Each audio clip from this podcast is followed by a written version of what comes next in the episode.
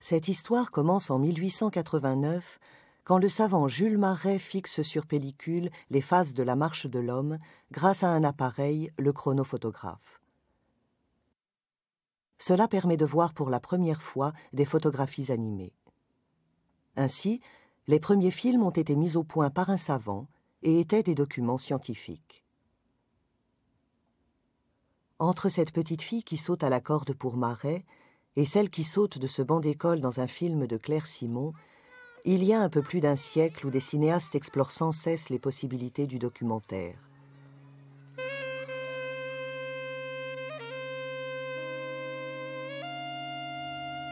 Un siècle aussi d'échanges entre cinéastes et ingénieurs où chaque nouvelle invention technique change la manière de filmer.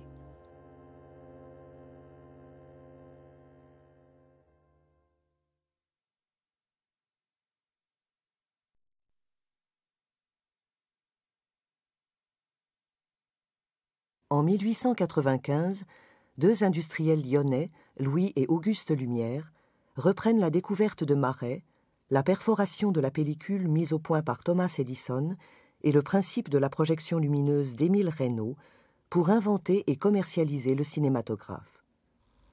Les frères Lumière montrent pour la première fois la vie quotidienne de leurs contemporains, aussi bien en France que dans des pays lointains.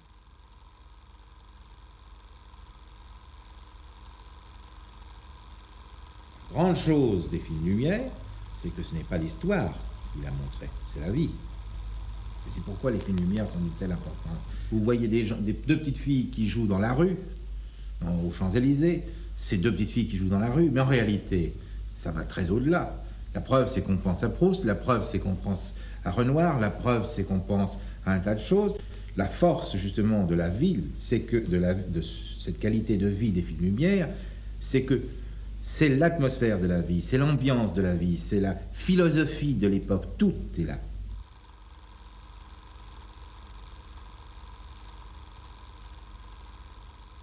Le succès des frères Lumière donne des idées à d'autres industriels. Parmi eux, Charles Pathé demande à Pierre Contin-Souza de fabriquer une caméra plus maniable et dont les équipements seraient plus faciles à transporter. Désormais, Armés de deux sacoches et d'un pied de caméra, ces opérateurs vont courir la planète. Les actualités pâtées sont nées.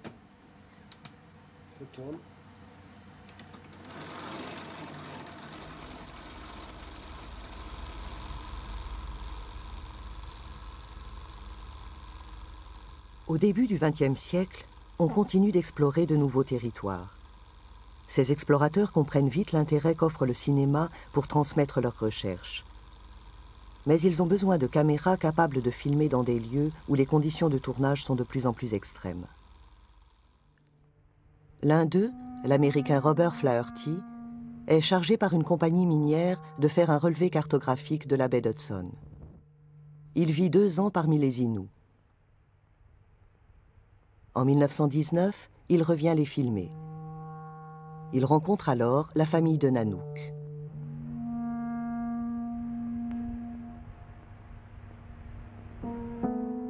C'était quelque chose de très, très complexe, cette aventure, ça s'échelonnait sur tellement de mois que ça supposait de la part de Flaherty une, une bonne organisation.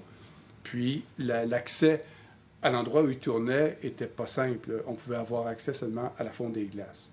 Ce qui fait que quand la neige l'hiver prenait, il fallait qu'il soit autonome. Flaherty emporte plusieurs caméras, dont une très novatrice, mise au point par un autre explorateur, Carl Eichler. Il s'agit d'une caméra très légère par rapport aux critères de l'époque, parce que c'est une caméra en aluminium. C'est une caméra très facile de chargement. On l'a vu, euh, c'est une cassette avec une boucle préformée. Donc, en quelques secondes, l'opérateur qui suit un, événement euh, est capable de fixer ça. D'autre part, c'est une caméra qui va sur un pied très performant. Les pieds gyroscopiques ne sont pas euh, habituels. Au contraire, à cette époque-là, c'est des, des, pieds à manivelle des choses, ou à friction. Le pied gyroscopique permet un mouvement très souple et d'accompagnement du mouvement. Et enfin, l'opérateur peut changer très facilement ses focales. Euh, clic, clic, clic, en, deux secondes, il peut s'ajuster. Elle est satisfaisante au plan d'intelligence mécanique. Tu dis, la personne qui a inventé ça, c'est quelqu'un qui euh, comprenait très bien les besoins de l'opérateur documentaire.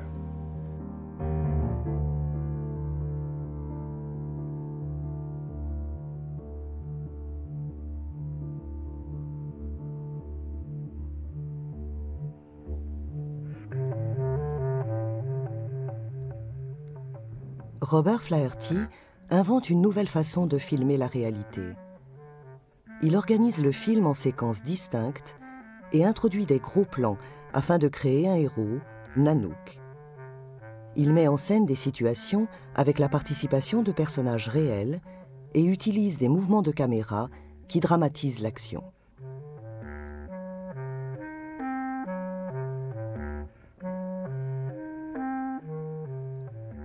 Le travail de Flaherty va durablement influencer un jeune Écossais, John Grierson.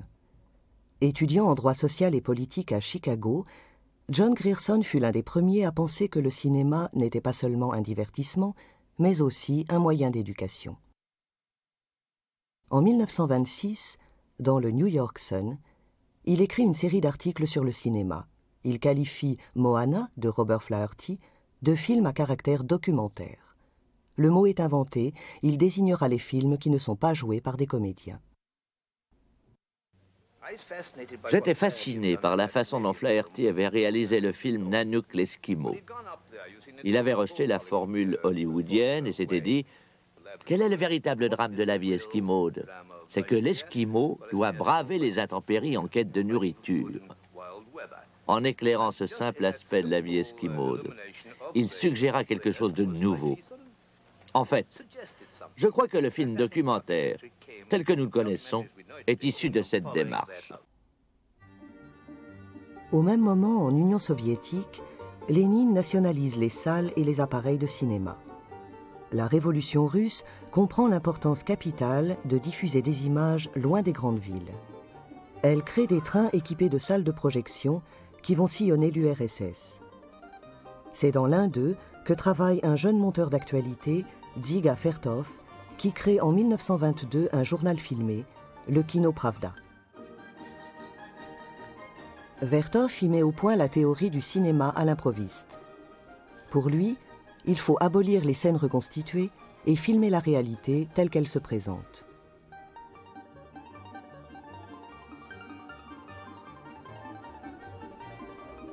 Mais c'est surtout par le montage que Vertov révolutionne le documentaire.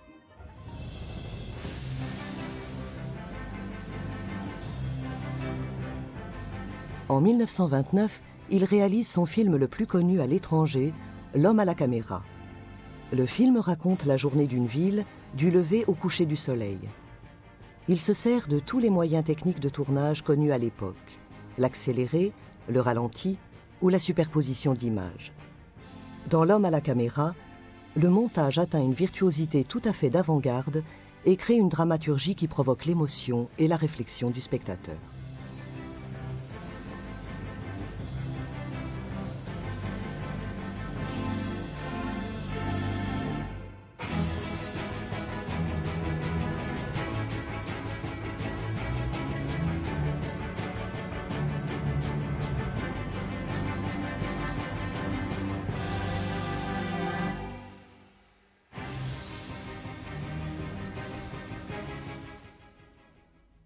L'année de sortie de L'homme à la caméra, John Grierson rentre à Londres.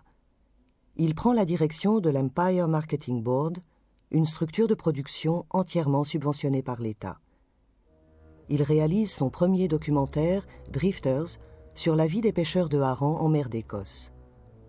On y retrouve l'influence de Flaherty dans le travail méticuleux de documentation et celle de Vertov dans le montage de plans serrés et rapides qui nous donne la sensation de vivre aux côtés des pêcheurs.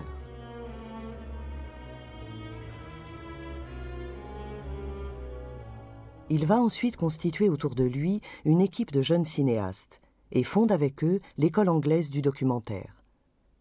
À l'image de John Grierson, ces documentaires seront éducatifs et à forte portée sociale.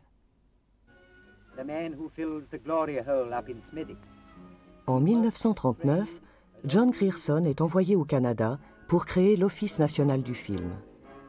Les écoles anglaises et canadiennes du documentaire, fondées par John Grierson, serviront de modèle à toute une génération de cinéastes jusqu'à l'arrivée du cinéma direct.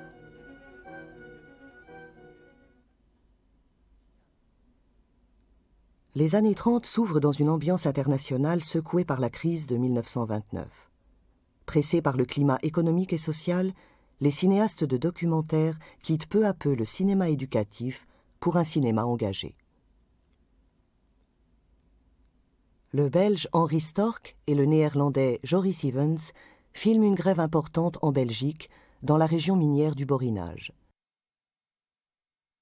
Aux côtés des ouvriers, dans des conditions quasi clandestines, ils filment leurs dures conditions de travail, leur vie misérable et la répression liée à la grève.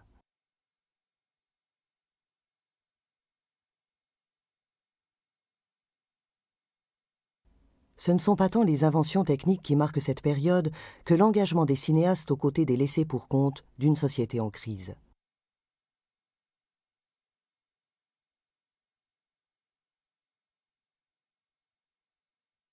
La montée des nationalismes en Europe va faire basculer le documentaire vers le cinéma de propagande.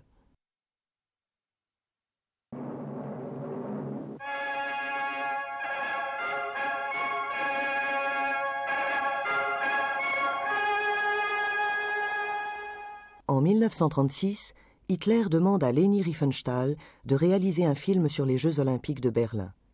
Pour ce tournage, elle dispose des plus gros moyens jamais attribués à un film documentaire.